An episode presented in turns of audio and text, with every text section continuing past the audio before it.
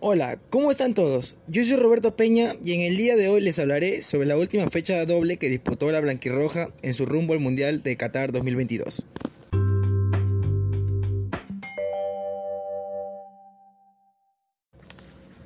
Perú versus Bolivia. Y todo comenzó al minuto 6. André Carrillo remató dentro del área y el número 1 de la selección boliviana, Carlos Lampe, desvió el balón. Gianluca Lapadula tomó el rebote y la mandó a las redes altiplánicas. Sin embargo, no se pudo festejar. Nos cobraron posición adelantada. Ahora, tres minutos después llega la revancha del enmascarado. El bambino aprovechó una asistencia de Canchita González y no perdonó. Al minuto 96, nuevamente la selección peruana tomaría el control de las acciones, aunque en esta oportunidad el ataque llegaría por el sector derecho. Luis Advíncula dejó su zona, apretó el acelerador y llegó hasta la línea de fondo. Le bloquearon el centro sobre los 31 minutos del encuentro. Llegaría el, tanto de la tranquilidad. Centro preciso de Miguel Trauco para el Aladino Cueva, quien de un cabezazo marcó. La alegría era total en el Estadio Nacional. A los 38, Sergio Peña también estaría presente con un derechazo desde el borde del área. Imposible para Lampe. Así se cerraron los primeros 45 minutos. Sí, fueron redondos para la escuadra de Ricardo Gareca. Ya en la etapa complementaria casi llega el cuarto al minuto 47. Participaron los de buen pie. Sergio Peña originó todo. Luego Cristian Cueva le dio un pase clave a Gianluca Lapadula, pero el atacante no estuvo fino en el mano a mano con el guardameta boliviano. La blanquirroja asustó el arco boliviano al minuto 52. Se volvieron a juntar Cueva y el 9 peruano. Y Gianluca remató con fuerza de cabeza. Lampe desvió con el pie. Sobre los 72, también Pedro Galese tuvo que lucirse. Desvió un remate peligroso de Edwin Saavedra.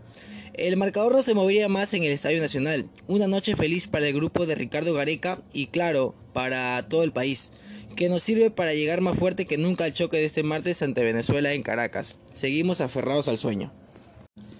Venezuela versus Perú. El olfato goleador de Gianluca Lapadula, el pie de Cristian Cueva y el hecho de tener un santo como San Pedro Galés en el arco, todo esto se juntó para que la selección peruana saque un triunfazo en Caracas. En un cotejo complicado, los dirigidos por Ricardo Gareca derrotaron 2 a 1 a Venezuela y alcanzaron 17 puntos en la tabla de las eliminatorias rumbo a Qatar.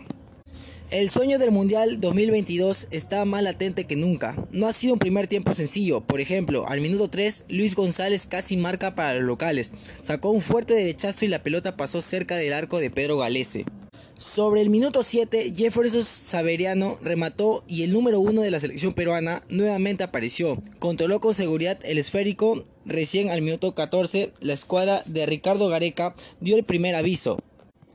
André Carrillo se metió al área, apareció como 9 y definió frente a Wilker Fariñez.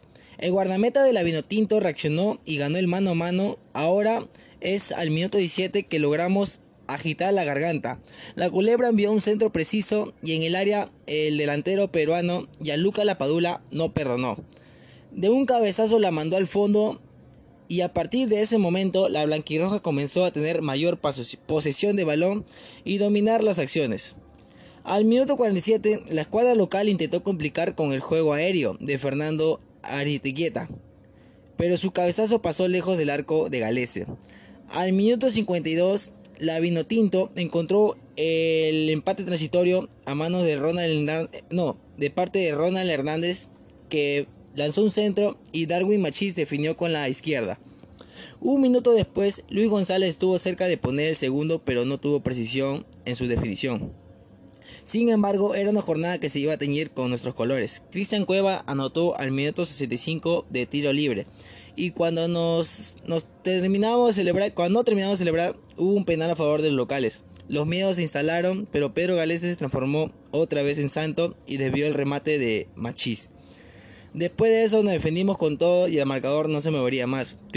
triunfazo de la selección en Caracas, estamos más fuertes que nunca y esta vez no hay que dejar de luchar para llegar a Qatar.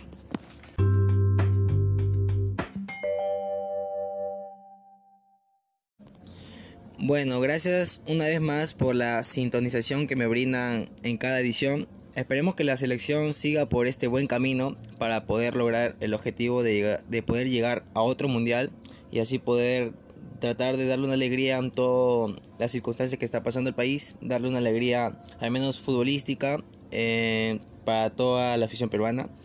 Y nada más que decir, gracias a todos y hasta la próxima, cuídense.